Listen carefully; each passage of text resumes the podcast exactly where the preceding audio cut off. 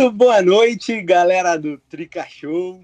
Como vocês podem ver, a voz está um pouco diferente, porque o Vitor Boni não pôde participar. É, então fica meu abraço para ele. Eu sou o Luco Chialini, estou de volta após acho que duas ou três ausências consecutivas. E agora apresenta a nossa bancada de hoje com ele, Elaninho, que terá o prazer da minha apresentação pela primeira vez. Boa noite, Elan. E aí, Luca? E aí, pessoal que está ouvindo o podcast? Realmente um prazer inenarrável, inclusive. E um prazer maior ainda estar aqui comentando após duas vitórias consecutivas do São Paulo. Se já era difícil pegar uma vitória do, do nosso tricolor, imagina duas goleadas, duas. né? Pois é, não foram vitórias, né? Foram goleadas. Então, feliz demais e vamos embora que tem muita coisa boa e muita coisa para debater hoje também. É, a gente vai falar dessas duas vitórias, inclusive vitória em clássico, muito boa para um início de trabalho do Crespo e muitas outras notícias, porque a semana foi movimentada no tricolor. E quem está aqui para agregar a esse debate é ele, Gustavo.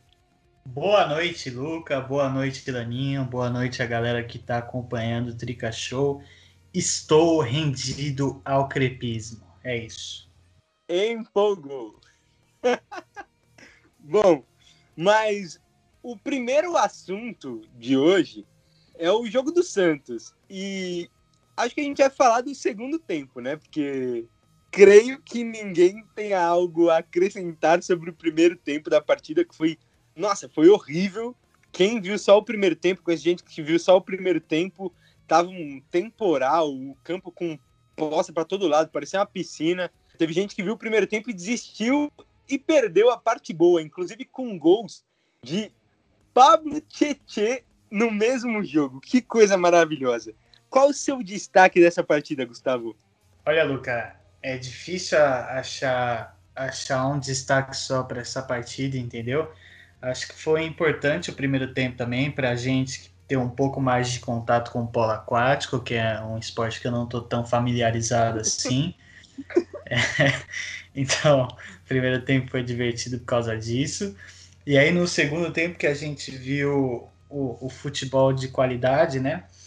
Com, com boas, boas atuações. O meu destaque vai de novo para o Pablo e vai pelo motivo do, do Pablo tá, tá conseguindo finalmente ter essa reconciliação.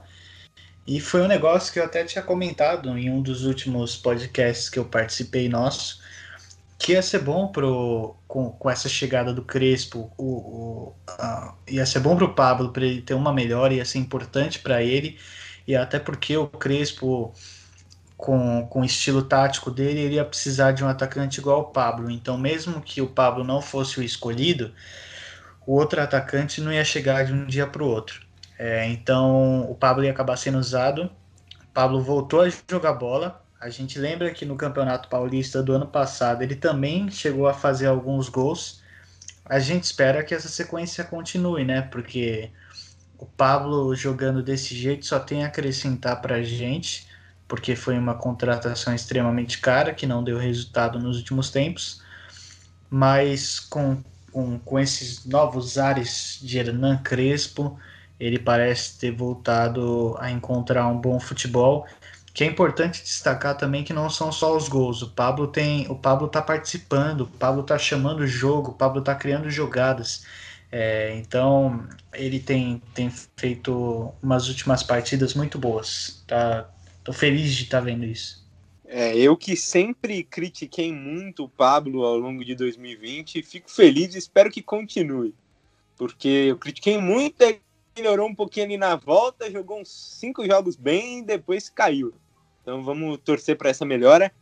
Aninho, algum destaque diferente do Gustavo ou sua nota máxima da partida também vai para o Pablo? Olha, eu acho que acho que o Pablo foi o melhor em campo mesmo. É, é muito estranho falar isso, né? Não, não, não, imaginei que essas palavras sairiam da minha boca é, tão momento. cedo. Pois é, mas que bom que o Pablo tá jogando bem e ele não tá jogando bem só no Campeonato Paulista ou só ou só no Morumbi ou só em clássico.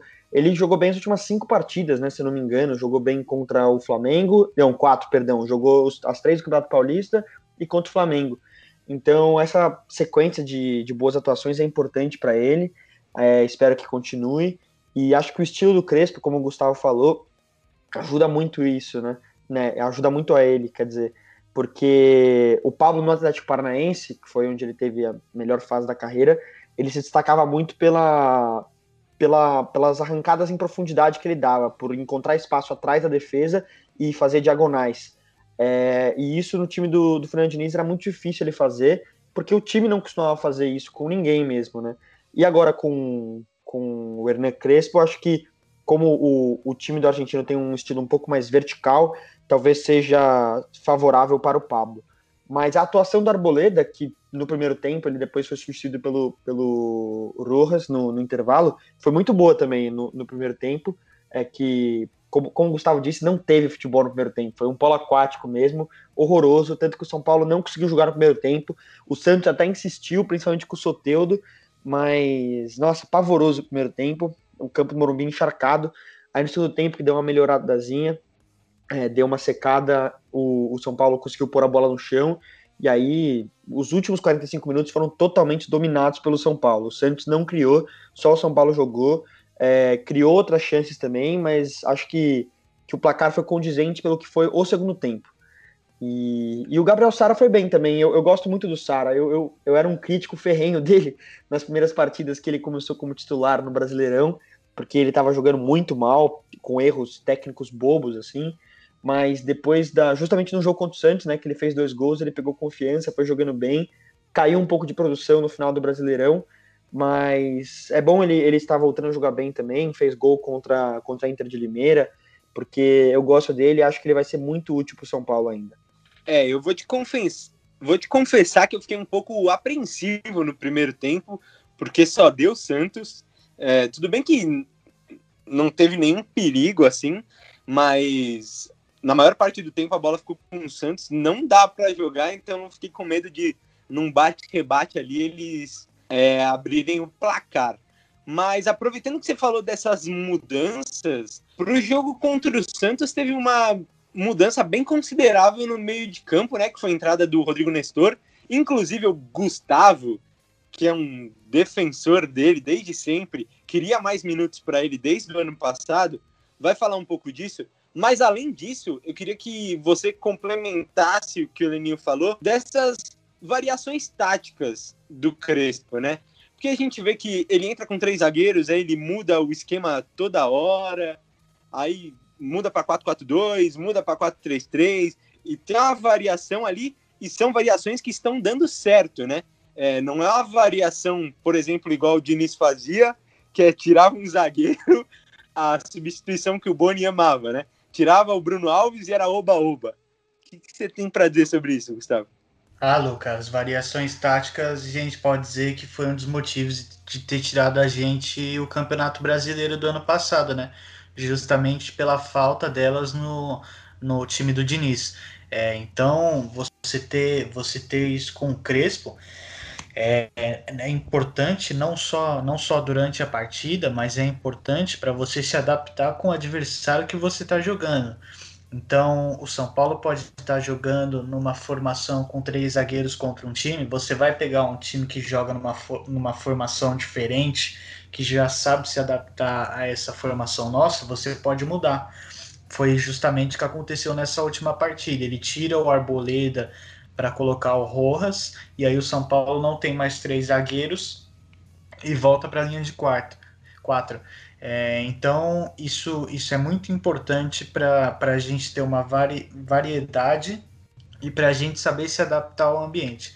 Porque a gente sabe que, que, como aconteceu com o Diniz, uma hora se você fica insistindo só na mesma coisa, você fica manjado.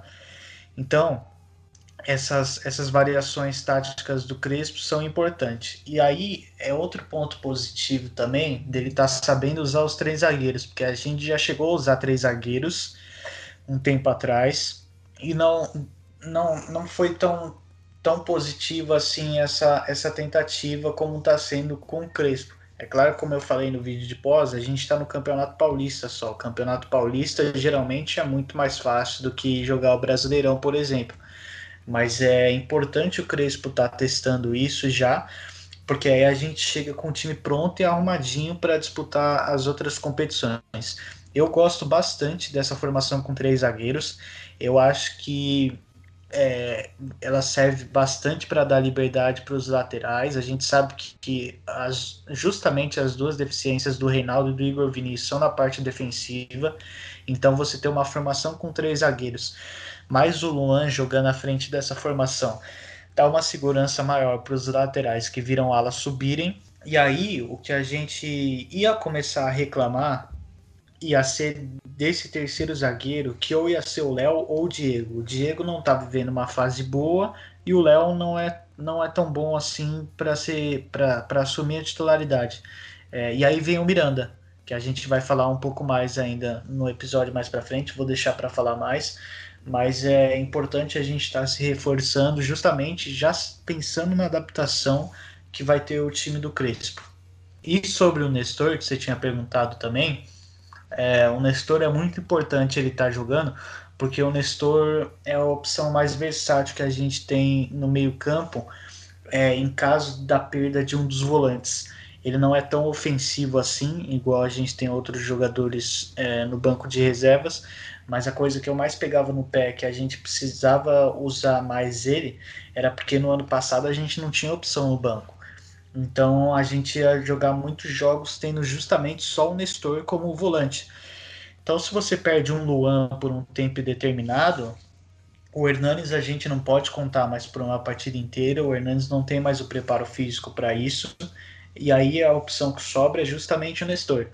Então é importante ele ter essa rodagem para no momento que a gente precisar dele, ele já está preparado para entrar e assumir com responsabilidade a função de titular. Então eu gosto muito de ver ele jogando em campo. Eu acho que é um jogador que agrega bastante para o time. É, você falou muita coisa importante, né? Principalmente da temporada passada, como foi essencial a posição do São Paulo, né? Porque o Santos, você falou que o Paulista é mais fácil, o Santos teoricamente é um adversário de Brasileirão, mas está com desfalques, estava com desfalques na partida contra o São Paulo, e se a gente tivesse... Se não me engano, eram cinco titulares só, né? Inclusive cinco, o Marinho, né? É, tava sem o Marinho. Sem o Marinho já é o meio time do Santos já. Combinar. É Ainda metade com os cara... ele, metade o Soteudo. É, metade ele, metade o Soteudo. Aí você parte do ponto que o Soteudo tava jogando no nível da água no sábado, então o time do Santos estava totalmente desfalcado. E o São Paulo brigou, brigou, brigou para ficar numa posição ruim no campeonato. A gente poderia estar tá disputando Libertadores essa semana já. Mas graças àquela vitória do Flamengo, e até se ficasse em quinto, né? Porque o Palmeiras também ganhou a Copa do Brasil. Mas como é importante é, o planejamento desde a temporada anterior. Inclusive, três caras marcaram gols duas vezes seguidas, né? O Luciano não, porque foi dado contra, claro, mas ele que fez a jogada do gol e tudo mais, mas que viveram fases completamente diferentes em 2020. Que foi o Sara, que o Leninho já falou, o Luciano, que dispensa comentários, e o Pablo, que foi aquela má fase maravilhosa. Mas depois dessas minhas observações, eu queria que o Laninho falasse de um cara que não teve temporada de 2020, nem 2019, que é o Rojas. Contra a Inter de Limeira marcou gol, contra o Santos, que é um, era um jogo complicado pelas condições do gramado, né? As lesões dele foram no joelho, mas o cara entrou muito bem, mandou muito, quase fez um golaço ainda, que ele acabou no chute isolando. O que, que você tem para falar? E qual que você acha que vai ser a contribuição dele na temporada, Elenil? Que homem. Olha, o Rojas, primeiro de tudo, é muito legal ver ele voltando a jogar e voltando a jogar bem, não porque é, tá ajudando o São Paulo, mas pelo ser humano mesmo. É, todos os relatos de setoristas, de pessoas que acompanham o São Paulo é, por redes sociais ou não, é, viram que o, o Rojas sentiu muito as duas lesões no joelho durante esses dois anos, que ele sentiu muito ficar afastado do, dos gramados e que ele queria voltar. E lesão no joelho é sempre complicado. Duas ainda, que deixaram dois anos, mais de dois anos parado, não é fácil de se livrar disso e não é fácil voltar a jogar e ainda mais jogar em alto nível para um clube como é o São Paulo. E tem um relato muito interessante do André Hernan, da Globo, que, que fala que num, num Media Day, que é o dia que tiram fotos dos jogadores com a camisa do time, que entra no ar na, nas transmissões da TV, o, o, jogador fazendo joinha depois do gol, coisa assim, é, que o, o Rojas, mesmo machucado, mesmo sem previsão de voltar a jogar, ele vestiu a camisa de São Paulo, colocou chuteira, calção e tudo mais. E, e que aí o, o Hernan brincou, falando com ele, e aí, já pode voltar a jogar? E ele, com lágrimas nos olhos, falou, ah, hoje não, mas um dia, um dia. E esse dia chegou, o Rojas jogando, muito legal, muito feliz por ele. É, se você vê os bastidores do São Paulo, que o São Paulo publicou no Facebook, se eu não me engano, muito legal também ver todo o elenco abraçando ele depois do jogo, no vestiário, batendo palma para ele. Então, isso, isso foi o mais legal da volta do, do Rojas, que ele já tinha voltado no, na temporada passada, mas agora voltou com mais minutos, sendo ainda mais importante com, com gol e assistência. Fiquei até com pena dele contra a Inter de Limeira, porque antes do, do pênalti, que para mim não foi pênalti, mas antes da, da marcação, ele ia ter feito gol, né? O terceiro gol, só que o Luciano rouba o gol dele, dá um carrinho na pequena área e rouba o gol dele, coitado. Mas depois deu tudo certo, ele conseguiu deixar sua marca. E ele vai ser muito importante, eu acho, pro São Paulo na temporada. Eu gosto dele. Acho, eu tinha minhas sérias dúvidas se ele voltaria a jogar bem, porque o, o ponto forte dele é a velocidade. Ele é muito rápido, muito rápido mesmo. E lesão no joelho tira muito sua mobilidade. Duas, então, e depois de dois anos parado, fiquei receoso dele, dele não voltar na condição física ideal, de não conseguir mais ter o arranque, não ter mais, mais o pique. Mas ao que tudo indica, ele, ele tem, tem muito ainda, tem de sobra. E vai ser importante demais. Foi uma carência enorme no, no elenco do São Paulo na temporada de 2020. O São Paulo não tinha pontas, não tinha opções de velocidade, teve que recorrer, depois da venda do Anthony, ao Pablo jogando como ponta, Vitor Bueno e o próprio Elinho, que agora está emprestado ao Red Bull Bragantino e na base sempre atuou mais como meia. Então, ele vai ser muito importante. Acho que ele não vai ser titular, porque acho que nesse esquema de três zagueiros, os alas têm que ser um pouco mais defensivos do que ele é, então provavelmente vai seguir sendo o Igor Vinícius, apesar da, das deficiências dele, ou Orejuela, que a gente ainda vai falar dele aqui mas vai ser muito importante, como foi agora contra o Santos. O, o Crespo notou que com o São Paulo rápido pelos lados ia conseguir encaixotar o Santos no campo de defesa do Peixe, e deu muito certo a entrada do, do Rojas no lugar do Arboleda. Ele vai ser muito importante. Bom, só tem coisas boas para falar. Ele não, tirando o, o, o, chute que ele isolou que você falou, mas a jogada foi muito bonita também. Ele passou pelo pelo Alisson tranquilamente, que é um grande marcador, então só mostra como, como ele foi bem. E ele tem algum, algumas deficiências técnicas, né? Para acertar alguns passes ou, ou finalização também. Tanto que esse, o, o gol contra a Inter de Limeira, se não me engano, foi o segundo dele pelo São Paulo. O primeiro tinha sido contra o Vasco, um meio de joelho, meio de canela ali. Então ele tem, ele tem alguns probleminhas técnicos. É, tanto que acho que o Diniz não, não usava ele porque não gostava do passe dele, inclusive. É uma, não é, não é uma, um fato, é uma opinião, eu, eu acho isso e agora com, com o Crespo, talvez ele seja, talvez não, vai ser mais utilizado. E vale lembrar que em 2018, até a lesão dele no Campeonato Brasileiro, ele era o, o maior garçom de São Paulo na competição, né? Ele era o líder de assistências do, do time, se eu não me engano, com oito ou sete, não, não me lembro agora. Mas espero que ele continue com, com a boa fase e que não tenha mais lesões, né? Porque ele vai ser muito importante. Com certeza, é. E ele é um daqueles casos que inspira qualquer um e pelas próximas várias gerações, né? Vai ver um cara que voltou depois de dois anos de duas lesões graves no joelho é para não é para qualquer um, né? Talvez ele tenha entrado até por sorte, né? Porque o Arboleda se machucou, não sei nem se ele entraria realmente para jogar o segundo tempo inteiro e, e entrou com uma vontade. Para mim, eu, eu sinto muita vontade nele de mostrar que ele pode jogar bola ainda, que é algo que faltou para mim muitos jogadores de São Paulo temporada passada. Mais algo a acrescentar sobre o Rojas, Gustavo? Não, o Rojas é fantástico, cara. É, o Rojas, quando ele chegou no São Paulo, ele chegou muito mais como uma aposta. Acredito que a grande maioria da torcida nem conhecia ele. É, e, cara, ele, ele teve uma sequência de titular, que foi aquela época que a gente tava voando no Brasileirão mas, mas nunca foi um craque, cara. Nunca foi um craque. Então, quando, quando ocorre essa lesão, que ele fica mais de dois anos parado, pô, você, pensa na hora que ele voltar, você fala: esse cara não vai ser o mesmo de antes. Ele não vai estar no mesmo nível. Muita gente não queria nem que o São Paulo tivesse renovado com ele. Então, ver ele voltando e voltando, jogando bem já, nossa, isso é, isso é muito bom, cara, é muito realizador. É, a gente sabe o tanto de jogador que perdeu boa parte da carreira por causa de lesão, nunca mais foi o mesmo, por causa dessas lesões mais sérias. É, então o Rojas voltou e voltou bem, cara. Teve na, na, nessa parte final do Brasileirão do último ano, ele não, não tava tendo tantas chances, né? Mas agora no Paulista já, já entrou as duas partidas jogando muita bola e vai ser importante, vai ser importante porque ele também acrescenta no que a gente estava falando dessas variações táticas. Acho que algo que a gente sofreu muito também na temporada passada foi não ter um jogador com as características dele de velocidade, de drible. Então, é, ele voltando, voltando a jogar bem vai ser uma ótima alternativa para a gente ao longo da temporada. Bom, acho que de Paulistão é isso, né?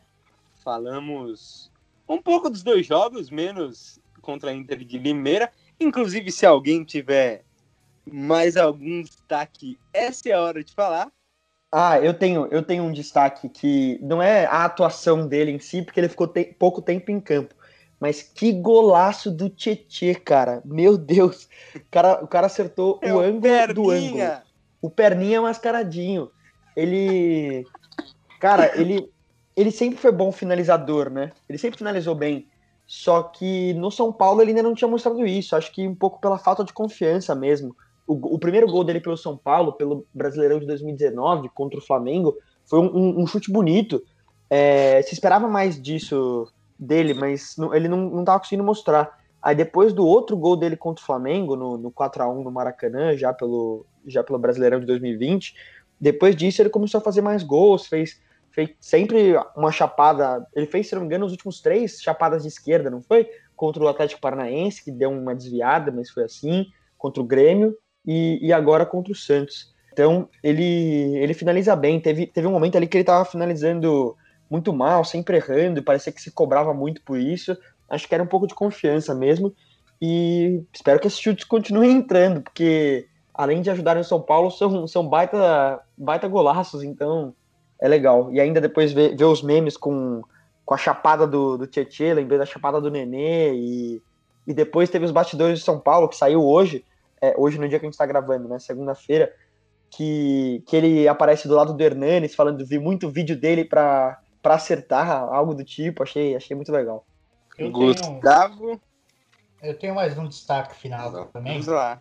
Sobre o senhor Gabriel Sara, que é incrível como sempre que ele tá vivendo uma situação de altos e baixos, a galera começa a criticar ele, aí ele volta e ressurge de novo. Aí tem jogo contra o Santos. Né? Aí tem jogo contra o Santos, é incrível. Que foi a primeira vez foi no, foi no Brasileirão, naquele 2 a 2 na Vila Belmiro, que depois daquele jogo ele, ele teve uma sequência de muitos, muitos jogos jogando bem. E aí agora ele estava passando pela mesma situação, acho que tanto ele quanto o Igor Gomes também não estavam numa situação tão favorável nos últimos jogos. E aí ele ressurge de novo e já são dois gols nas últimas duas partidas. Ele fez contra a Inter de Limeira e fez contra o Santos. Então é um jogador que tem muito altos e baixos, não é tão constante assim, mas vamos ver se ele consegue ter mais uma boa sequência de jogos agora pela frente. É, eu acho, acho que, que no caso de Pode só para com... Valeu, Luca. Só para complementar o que o, que o Gustavo disse, acho que o, o Sara oscila um pouco, assim como outros garotos, porque são garotos, né? É... Exatamente. O Sara, se não me engano. Falar, acho que é muito pela idade. Exato, o Sara tem 21 anos, então acho que é normal dar uma oscilada e, e eu gosto muito dele. Então, Gabriel Sara, obrigado por me transformar em um astronauta. é, agora a temporada completa talvez seja diferente, né? Bom, finalizando os jogos do Paulistão, que era o nosso primeiro tópico aqui, vou passar a classificação de momento. O São Paulo assumiu a liderança, não sei nem se já estava na liderança, mas tá líder do grupo B, é, com sete pontos. oito de saldo de gols após duas goleadas. E a Ferroviária vem logo atrás com os mesmos sete pontos, mais seis de saldo. Aí depois vem Ponte Preta com um e São Bento ainda zerado, mas com uma partida a menos. E o próximo confronto do São Paulo é sábado, dia 13, até por isso o elenco teve dois dias de folga após a vitória contra o Santos. E no sábado é contra o Novo Horizontino fora de casa. Já, só para dar uma movimentadinha antes da gente ir pro próximo, é, eu quero palpites aí, vai fazendo favor. Cara, você me pegou meio de surpresa aqui, mas eu vou, vou chutar Novo Horizontino e São Paulo. A viagem para Novo Horizonte é, long, é longa, né? Eu fui olhar esses dias, é, é coisa de 5 horas, se eu não me engano. Então vou, vou dizer que os jogadores do São Paulo vão estar um pouco cansados no, pelo trajeto. Vai ser 1x0 São Paulo ou 2x1 São Paulo. Vou de 2x1, vai. São Paulo volta a tomar gol. E contra o Palmeiras, acho que o Palmeiras vai com um time muito alternativo, né? Então eu iria de. É, aí é só no outro sábado, calma lá. Não, ah, é verdade, né? O Novo Horizontino é no sábado. A gente é, tem uma semana sábado. livre agora. Ah, hum, muito bom. Por isso que Nossa, eu falei, teve dois tava... dias de folga. Já é tava me colocando sábado, no... Não, é no outro domingo no, no outro domingo, isso. Nossa, tava colocando a carruagem na frente dos bois. Pô, calma, então. Calma, calma. Então a gente, ó, vou, vou cravar aqui. Chegaremos para o jogo contra o Palmeiras com três vitórias consecutivas e embalados no crespismo. Vai lá, Gustavo. Eu vou de 3 a 0 porque a gente está goleando todo mundo. Paulista do ano passado, a gente foi lá fora também, goleou o Novo Horizontino e vamos golear de novo, 3 a 0 Realidade, São Paulo toma gol do Betão, 1 a 0 Novo Horizontino. Bebismo está em crise.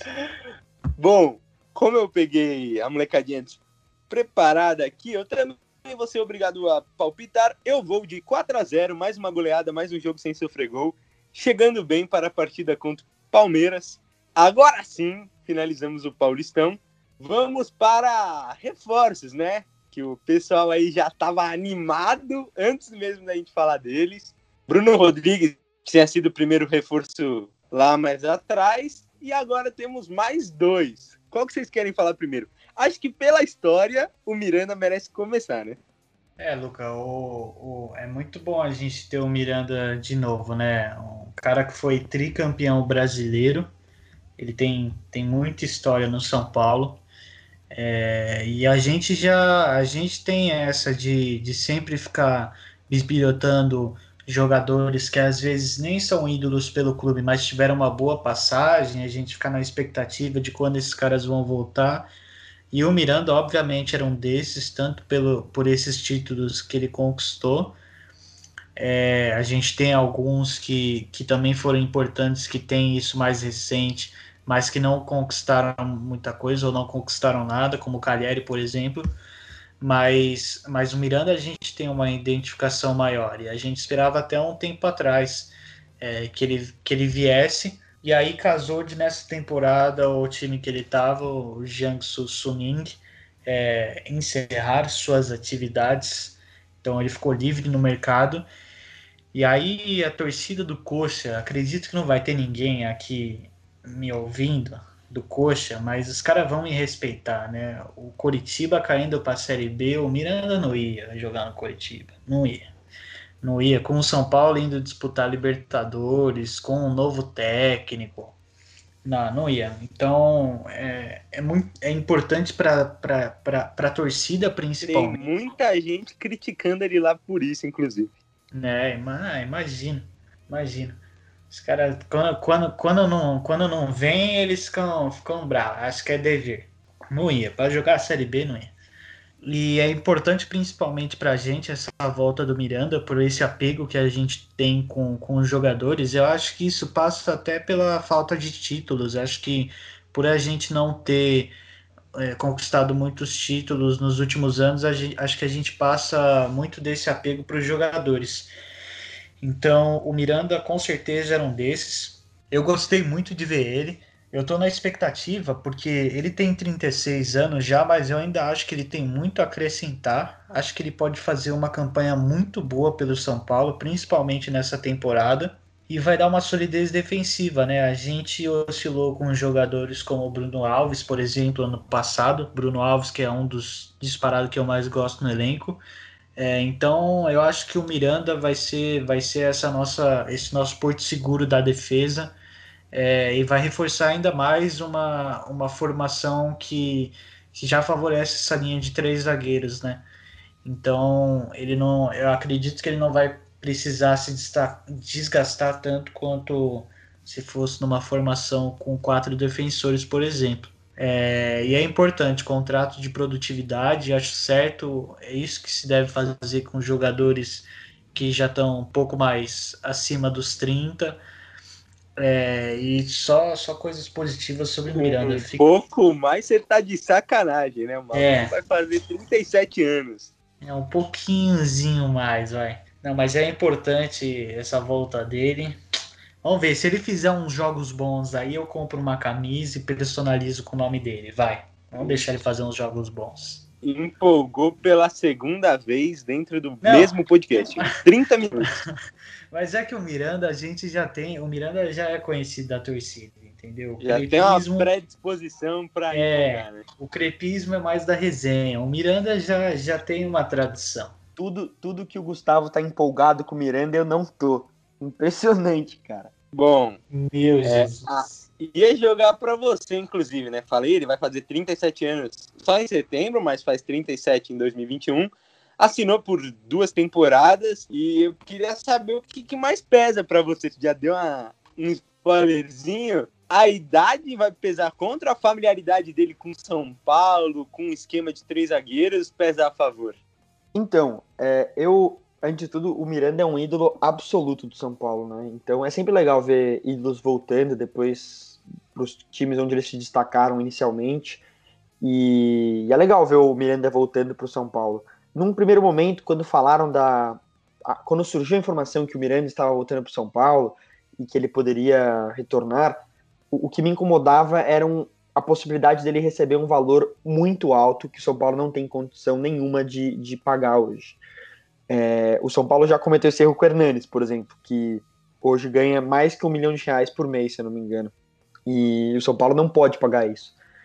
E depois que o Júlio Casares confirmou na transmissão do Sport TV, que, do Premier, perdão, que o Miranda ia voltar para o São Paulo tudo mais, foi, foi veiculado que a negociação com o Miranda é de 400 mil reais fixos por mês mais alguns bônus que podem chegar a mais 250. Então, se ele atingir tudo, seriam 650 mil reais por mês. Nesses valores, se for verdade, se concretizar essa negociação assim, aí eu vou achar ok, vou achar bom, porque o Miranda tem um nível técnico muito acima, muito acima. É, é, há três anos atrás ele era um baita zagueiro, um baita defensor e estava entre top 10 do mundo, assim. Agora a situação mudou um pouco, né? Ele não entra em campo desde novembro. Então, para um jogador de, de 36 anos, não entrar em campo há quatro meses é, é muito isso. Não, é... entrava de, não entrava em campo na China, né? Bom salientar. Sim, é bom, bom frisar também. Mas, querendo ou não, existem alguns bons jogadores na China hoje, como o próprio Alex Teixeira, que era da equipe dele, que agora está sem clube, é bom jogador. É, Paulinho e Renato Augusto estão lá também. Então, eu vou priorizar que ele está sem jogar qualquer jogo oficial, seja na, na China, no Brasil ou, ou no Vaticano. Ele está há, quatro meses sem jogar. Para um jogador de 36 anos, isso é, é, muito tempo, muito tempo mesmo. Então, tem que ver como que ele está se cuidando fisicamente nesse período. Espero que esteja se cuidando fisicamente. É obrigação de qualquer jogador de futebol. E com 36 anos, pagar um valor muito alto para ele seria um tiro no pé, porque ele não iria corresponder em campo por muito tempo. Isso é óbvio, ele provavelmente ele vai voltar para São Paulo e é bem capaz ele se aposentar no São Paulo. Então, o, o salário que, estão, que está sendo veiculado para mim é ok, 400 mil por mês, ok, mas se ele atingiu os, as metas, 650. E sobre o sistema de três zagueiros, acho que vai ajudar ele, porque ele não vai ser o mesmo Miranda que tinha mobilidade, que era rápido. Acho que ele vai estar tá um pouco mais. Vai mais velho mesmo, não, não tenho o que falar. E acho que ele entraria para jogar como o, o, zagueiro da sobra, ali no meio dos três zagueiros. É, vejo hoje, com os zagueiros que nós temos, acho que o Crespo vai optar por um sistema com Arboleda, Miranda e, é, e o Léo Pelé. Eu acho que quem vai para o banco é o Bruno Alves. Não acho que o Bruno Alves que vai para a esquerda. Se, se ele continuar com o Bruno Alves, quem vai para a esquerda é o próprio Miranda, que jogou assim no, no 3-5-2 do, do Murici Ramalho no tricampeonato, por exemplo. Achei bem da ousada essa sua opinião, hein? Bancar Léo Pelé de titular para colocar o Bruno Alves no banco, que foi a melhor, fez parte da melhor dupla de zaga do Campeonato Brasileiro de 2019. Rapaz! Cara, mas. Eu gostei. Mas isso é uma opinião, né? Talvez é, é, uma opinião que eu, eu acho que eu faria isso também se fosse o Crespo, pelo menos num primeiro momento, não definitivamente. Porque o, nesse estilo Crespo de três zagueiros, quem inicia a construção da jogada são os dois zagueiros abertos, mais o primeiro volante que, que aparece para receber. Então, esses dois zagueiros abertos precisam ter, ser rápidos com a bola e, e, encontrar opções de passes rapidamente e, e, com tem que ser efetivos, né? Eles têm que acertar o passe. É, o Arboleda era muito ruim nisso. Com o Diniz, acho que ele melhorou bastante. Tanto que contra a Inter de Limeira, o primeiro gol, o gol do, do Sara, ele que inicia, ele domina a bola muito rapidamente, já toca para o Igor Vinícius de uma forma muito rápida e como foi muito rápido, o Igor Vinícius recebe livre, a marcação ainda não está nele. Então ele recebe livre, consegue dominar já tirando do marcador que estava chegando, toca para o Pablo, o Pablo faz o pivô, devolve para ele, aí ele cruza para o Luciano, bola na trave, gol do Sara. Então pode parecer distante a participação da Arboleda, mas acho que ela é fundamental. E o Léo Pelé contra, contra a Inter de Limeira também foi muito bem, muito bem. Ele, ele tem erros defensivos, principalmente marcando, que talvez num sistema de, de três zagueiros não, não fique tão evidenciado assim, como foi quando o Diniz utilizou ele ao lado do Diego Costa, numa dupla de zaga mesmo, durante o Campeonato Brasileiro. No primeiro momento, eu, eu bancaria o Léo Pelé no, no, time titular mesmo, pela, pela esquerda. São Paulo não tem nenhum outro zagueiro canhoto, e acho que o Bruno Alves não vem na melhor das fases, né? Ele oscilou bastante no último Campeonato Brasileiro, e principalmente na reta final ele foi mal, falhou. Então, acho que o, o Bruno Alves seria um, um, baita reserva de, de luxo pro, pro Miranda. E caso a gente veja que o Miranda ainda. Isso é, não dá para saber, né? Vai ser só depois dos jogos. A gente veja que o Miranda ainda tem mobilidade, consiga jogar e tenha rapidez nos passos e tudo mais. Ele pode até ser o, o zagueiro pela esquerda e o, e o Bruno Alves volta para ser o, o, zagueiro central. Acho que o Crespo já percebeu isso, que o Bruno Alves não, não tá em bom momento e não e não tem condição de, de jogar em uma da, das extremidades da zaga. Tanto que todos os jogos, desde a chegada do Crespo, ele foi o zagueiro central. E aí, Gustavinho, antes de partir para o próximo reforço, queria que você opinasse sobre a opinião do Elaninho. Cara, eu discordo um pouco do Elaninho. Eu acho que faz sentido isso do Léo Pelé, porque numa formação com três zagueiros, você ter um canhoto é muito importante. É, tanto pela, pela saída de bola. É, mas eu acho que tanto o Bruno Alves como até o próprio Arboleda já jogaram na esquerda. É, então eu acho que o, que o Crespo conseguiria adaptar para fazer os três jogarem juntos. É claro que eu não acho que vai ser sempre assim, até porque vai ter horas que você vai precisar renovar a defesa, e aí o Léo e o Diego vão ser importantes. É importante que eles estejam que eles estejam bem fisicamente para conseguir entrar e não e a gente não sentir muito essa diferença. Mas eu acho muito difícil você ver o Bruno Alves indo para o banco e o Léo entrando. Eu acho que o Bruno, quando o Bruno tá, tá passando por uma fase não tão boa, mas o Bruno, quando, quando ele estava na, na sua fase, a sua fase melhor, assim, era um zagueiro de primeiro nível, cara. Ele era, ele estava muito, muito bem. É, então eu, eu, eu não consigo ver o Léo o Léo tirando essa vaga dele. Mas, mas não é uma coisa absurda assim. Eu acho que é, é uma possibilidade. É, é uma possibilidade até talvez provável também, justamente por causa de tudo isso que o Elaninho falou. Mas eu não, eu não, eu não usaria isso só em, só em um caso de necessidade mesmo. É, eu acho que o que a gente não pode duvidar é do Crespo, né? Que ele coloca os caras que ele quer mesmo, que ele acha que tem que jogar, e tá mais que certo de fazer isso. Mas é só esperando para ver mesmo. E agora vamos para outro reforço, que teoricamente é da, da parte da zaga, mas no São Paulo, pelo esquema, como a gente já vem falando, deve jogar como ala, que é o lateral direito colombiano Orejuela, que fechou a gente comprou 50% do passe dele que pertencia ao Cruzeiro ele estava emprestado ao Grêmio, os outros 50% continuam pertencendo ao Ajax. O contrato vai até março de 2024, segundo o blog do PVC.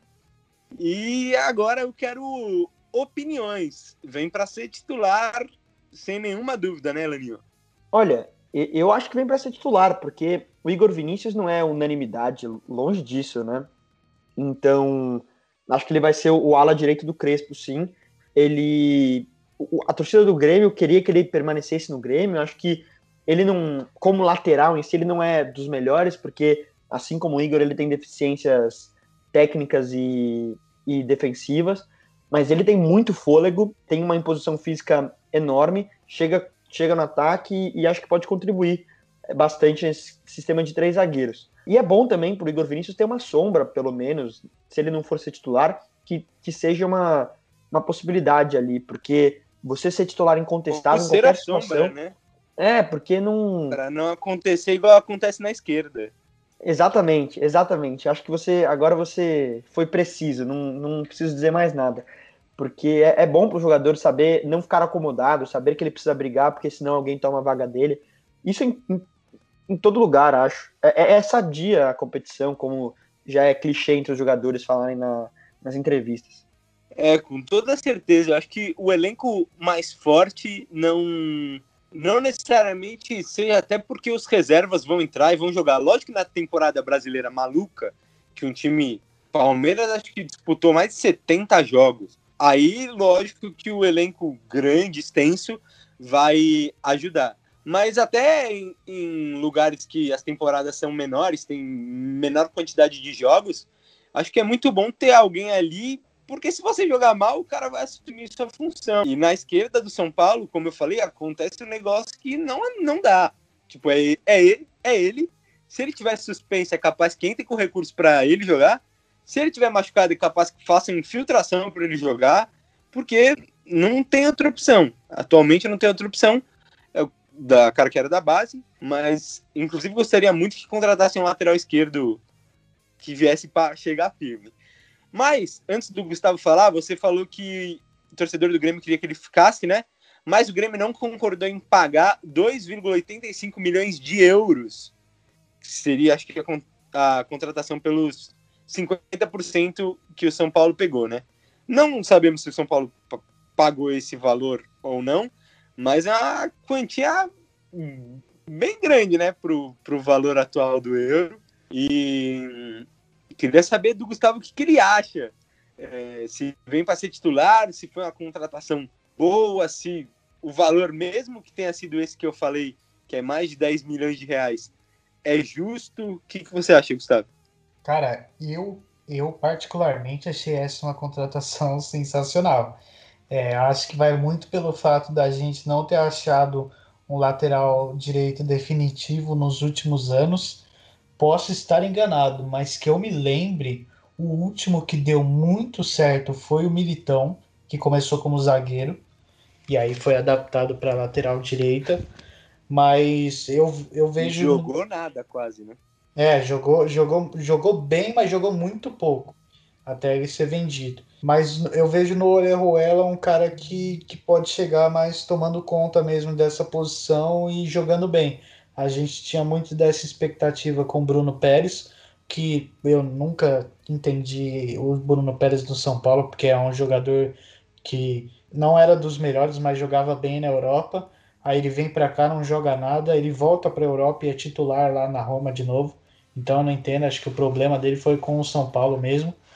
Mas eu vejo no Orejuela potencial para ele ser esse cara que assume a titularidade e não perde mais no São Paulo. Ele é um jogador muito bom, como o Elaninho disse, a torcida do Grêmio gostava dele. Ele não era titular em todas as partidas, porque o Renato faz muita mudança, usava o Vitor Ferraz, mas quando, quando ele jogava, ele jogava bem na maioria das partidas.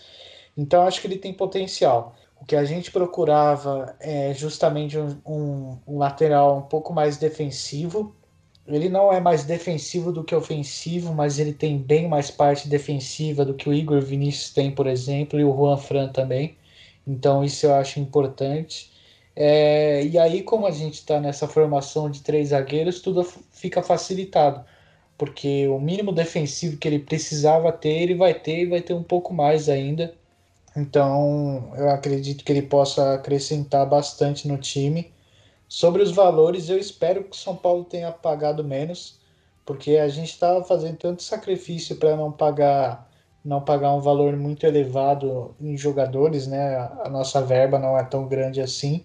Então eu acredito que o São Paulo não iria fazer nenhuma loucura que a, que a gente viu nos últimos dias foi por volta de 2,5 milhões, mas espero, espero que não tenha sido nada mais do que isso, porque senão eu acharia muito elevado. Estava falando com os amigos, inclusive, esses dias, que para o Canu, por exemplo, eu achava um absurdo São Paulo pagar é, 7, 8 milhões, porque a gente tem uma diferença muito gritante entre a, as duas situações de Botafogo e Grêmio dos dois jogadores. A primeira é que o Orejuela, Orejuela era um dos titulares no Grêmio. Jogava bastante no Grêmio, onde o Grêmio teve uma boa campanha o ano inteiro, e o Canu era titular no Botafogo. Um time que, apesar do Canu é, ser, parecer ser um bom jogador, promissor, é num time que, que, que sofreu tudo defensivamente esse último ano. Então eu acho que não tinha nem como comparar os dois. E aí o, o Botafogo fazer esse jogo duro para não liberar o Canu, para mim foi, foi ridículo isso. Então eu espero que com o Orejuela o São Paulo não tenha feito nenhuma coisa absurda financeiramente. É, até comentando em cima do valor, se for considerar assim, friamente, 2,5 milhões de euros não seriam muito, né? Que a moeda brasileira tá aquela maravilha aí acaba virando uma tonelada de dinheiro, mas eu também concordo com você que eu espero que tenha sido 2,5 de reais. E aproveitando que você citou o Renato. É, o 2,5 eu não falei exatamente de reais. Eu acho que provavelmente ou foi dólares ou foi euros mesmo. 2,5 milhões de reais eu acho que não que não, não, não teria é, nem. É, foi próximo do que eu, do que eu citei, que é o 2,85. É, é. é, eu, acho, eu acho que 2,5 milhões de reais não foi nem cavacatuça. Não, viu? o Cruzeiro ia dar risada da nossa cara. Eu acho que foi 2,5 dólares ou, ou euros. Justo, justo. Então é, é próximo do valor que é mais de 10 milhões. Então, mas. É... A gente já sabe que para os 500 até 800 é uma baita diferença com o que está valendo o dólar e o euro. Né? Mas é, é, é bastante são grande. alguns milhões. São, são, com certeza. Mas, mas é isso. É, não temos a confirmação. Mas eu, eu gostei da contratação. Vocês falaram bem. Gosto do estilo de jogo dele. Acho que pelo esquema vai, vai se potencializar. É isso. Acho que São Paulo está sendo inteligente nas contratações. Depois de um, período longo, se eu posso dizer, acho que vocês concordam. E, e até porque está buscando alternativa, né, Luca? A gente não, a gente está principalmente buscando alternativa para não ter que pagar tudo justamente agora. O Canu, o São Paulo tinha tentado é, tirar parte da dívida que o Botafogo tem pelo Henrique Almeida. É, o Orejuela, eu acredito que não tenha sido tudo de uma vez, tinha sido parcelado o Gabriel Neves, que a gente está negociando a mesma coisa também. Inclusive, o que estavam dizendo os setoristas era que justamente a única coisa tá que estava faltando era, né? é, era acertar essa forma do pagamento. Então, é importante que o São Paulo também esteja se preocupando em, em conseguir essa organização financeira. Sim, e o Miranda, apesar do salário ser alto, né, é, veio de graça porque o time dele acabou lá na China, foi campeão e acabou porque saiu o maior patrocinador. E então tá, tá sendo inteligente. Mas aproveitando que você falou do Renato, antes da gente passar para o próximo tópico, não que eu esteja feliz pelo Palmeiras, mas é muito bom ver o Renato perdendo. Meu Deus, que coisa maravilhosa. Porque, nossa, eu fiquei com. Eu tenho uma raiva tão grande, principalmente depois dos jogos da semifinal com o São Paulo. Poderia ser a gente ontem? Poderia, mas não temos competência para isso. Seguindo pra, para o é, próximo. Não. Só para completar, os gaúchos não servem para nada, né? Porque tiraram a gente do brasileiro e da Copa do Brasil para não ganhar nenhum dos dois. Nenhum dos dois. Exato. Um fica zoando o outro. Um zoa por não, ter, não ganhar nada, outro por não ganhar nada também. Aí eles ficam felizes. Mas, mudando de assunto, no jogo contra o Santos, que pré-jogo o nosso presidente anunciou o acerto com Miranda em reportagem ao Premier também nesse jogo foi o último do Toró com a camisa do São Paulo, pelo menos nessa passagem. Ele foi emprestado ao esporte por essa temporada, né, até o final de 2021, que esperamos que termine em 2021, mas devido às circunstâncias da Covid no Brasil, nunca sabemos. Então a gente espera que termine em 2021, que a situação melhore. E eu queria saber se vocês vão sentir falta dele. Começa por você, Maninho. Olha, falta acho que não vou sentir não, pelo menos não nesse primeiro momento. É, o Toró, nos últimos tempos, não, não é um jogador de, de velocidade para atuar como ala é, e não tem a qualidade técnica para jogar nem como meia e nem como centroavante nesse, nesse time com nesse sistema de três zagueiros e dois atacantes, dois alas. Então, acho que ele não se encaixaria muito bem, ficaria ficaria encostado no banco mesmo, seria a opção para caso de lesão, de suspensão, e seria utilizado provavelmente no ataque ou mesmo no segundo tempo, quando o, o Crespo, por necessidade, tivesse que mudar o sistema da equipe. É, raramente seria titular. Vejo com, com bons olhos essa, essa negociação. Espero que no esporte ele, ele receba tempo, tenha, tenha minutos em campo e com isso ele possa se valorizar, é, evoluir também. E aí, ou voltar para o São Paulo mais experiente e, e ainda melhor, com, com mais tempo de jogo, mais confiança, ou se valorizar para o São Paulo conseguir ter uma boa venda. É, ele tem contrato com o São Paulo até o final de 22, né? Então teria mais uma temporada. E vai jogar lá junto com o nosso glorioso Júnior Tavares, né? Que pertence a São Paulo ainda, mas voltou a ser emprestado para lá, confirmou um empréstimo por mais uma temporada. É, e eu quero saber de você agora, Gustavo, para fechar aqui. Você, você acha que em algum jogo pode a gente sentir falta de alguém como ele? Ou estamos bem servidos para a temporada 2021? Não, não vamos sentir falta, não. Pode ir na paz, Toró.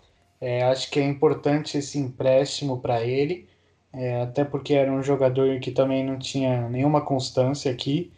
É, então eu acho muito importante esses jogadores ganharem é, rodagem. São Paulo já fez uma cagada essa semana que foi a venda do, do Weverson, aqui, o lateral, foi para o Bragantino.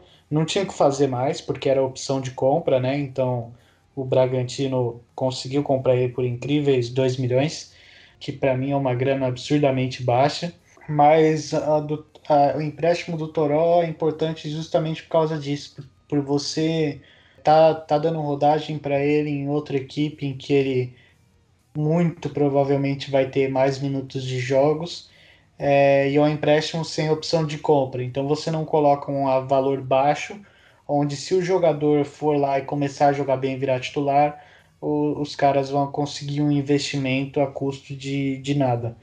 É, então eu acho que vai ser importante para o Toró. Não sei se ele pode ter uma temporada tão fantástica a ponto de chegar já tomando espaço no São Paulo na temporada que vem. Mas, mas eu acho importante para, como a gente estava falando do Sara, por exemplo, que muito dessa, dessas oscilações dele eram justamente por ser um cara muito jovem, então, para o Toró, o Toró passa também pela mesma situação, então esses empréstimos são importantes.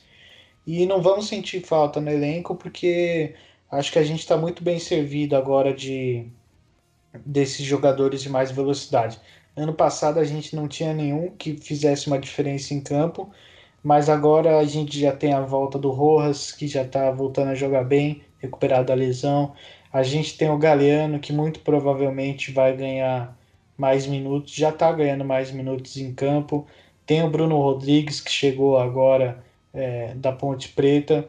Então, eu acredito que, que a falta, a falta do, do, do Toró a gente não vai sentir tanto assim, não.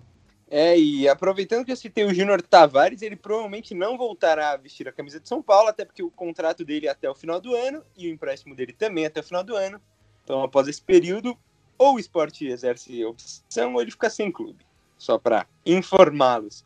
E, por último, mas não menos importante, principalmente para o senhor Felipe, é... Milton Cruz está de volta ao São Paulo. Ele que defendeu São Paulo durante 20 anos, já foi técnico, já foi interino, né? Já foi interino, já foi jogador, já processou São Paulo, já trabalhou com todo mundo lá dentro. Vai ser auxiliar técnico do Crespo e começa o trabalho a partir de amanhã ou hoje, né? Você vai amanhã porque a gente está gravando na segunda, hoje porque você está ouvindo terça ou depois. Enfim, dia 9 do 3 ele começa o trabalho no CT da Barra Funda. Para terminar esse podcast bombástico com muitas novidades, o que o senhor acha disso, Elaninha? Cara, eu achei a pior notícia da, do ano do São Paulo, em termos de contratação, de movimentação, de, de bastidor e tudo mais. Para mim é um, é um, retrocesso enorme a volta do Milton Cruz.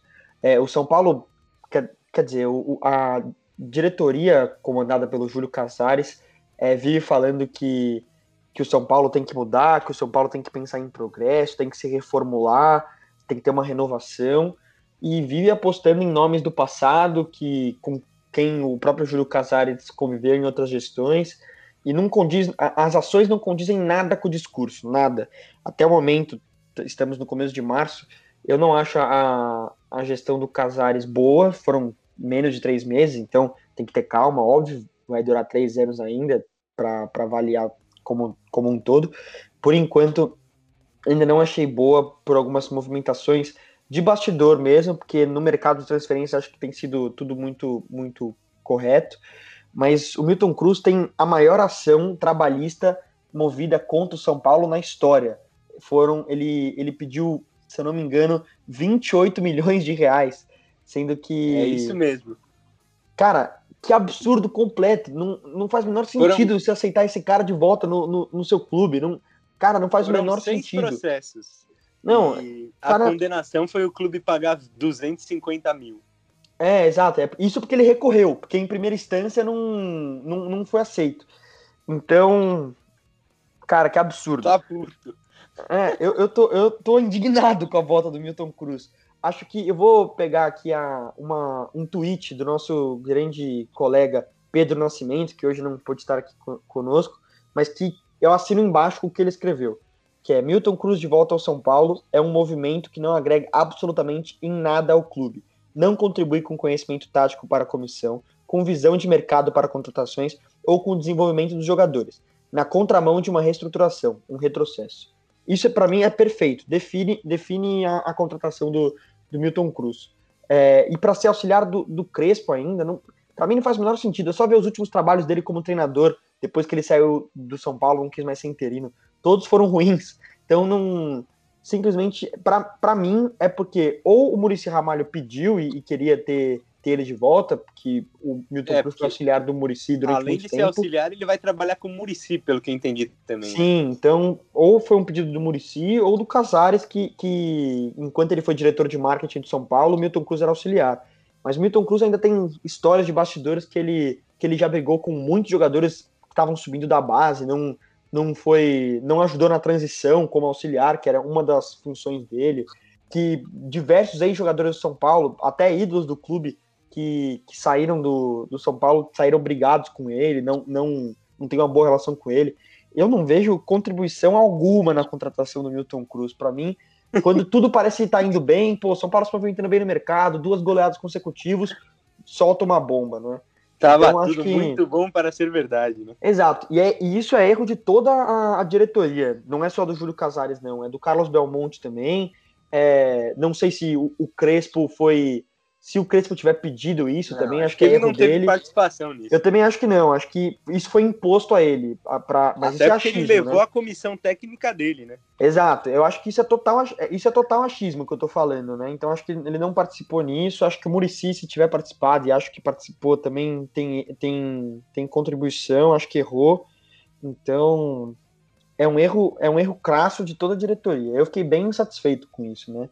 Mas mas apesar de todas as críticas, eu não vou torcer contra o cara também, né? Espero que ele, que ele faça um bom trabalho, que, querendo ou não, ele teve uma passagem vitoriosa pelo São Paulo, que no fim foi muito ruim e muito conturbada, mas durante um determinado momento foi vitoriosa. E espero que agora seja vitoriosa novamente. É, a gente nunca torce contra, né? Até porque Vocês já sabem o motivo pra gente não torcer contra. Mas, é, os caras têm que mostrar. A gente espera sempre que eles calem nossa boca, que a gente possa falar bem deles aqui no podcast, igual fizemos com o Pablo e o mascaradinho Tietê hoje. Exato. Espera tem... repetir isso por muito tempo. É isso. Tem, tem amigos meus, torcedores são paulinos, que às vezes torcem contra o, o São Paulo para que tal treinador seja demitido ou para que tal diretor seja demitido ou que algum jogador tenha seu contrato rescindido. Eu não sou é, assim, a gente né? sabe eu... que o futebol não funciona assim. É, exatamente. Eu espero que eu espero pelo contrário, que ele a, pelo meu time, ele dê a volta por cima, seja o jogador, o diretor, o treinador, mas que ele dê a volta por cima e, e, e conquiste títulos pelo, pelo São Paulo. Mas a, espero que isso aconteça, mas não vejo com bons olhos a contratação do Milton Cruz. Bom, acho que você já falou bastante, voltou bastante. Eu vou passar a palavra para o Gustavo, mas antes eu só queria salientar que eu só torço para que o Reinaldo saia de São Paulo. Pode ir, Gustavo. É, agora eu entendo por que, que não anunciaram o Miranda e o Orejuela ainda, né?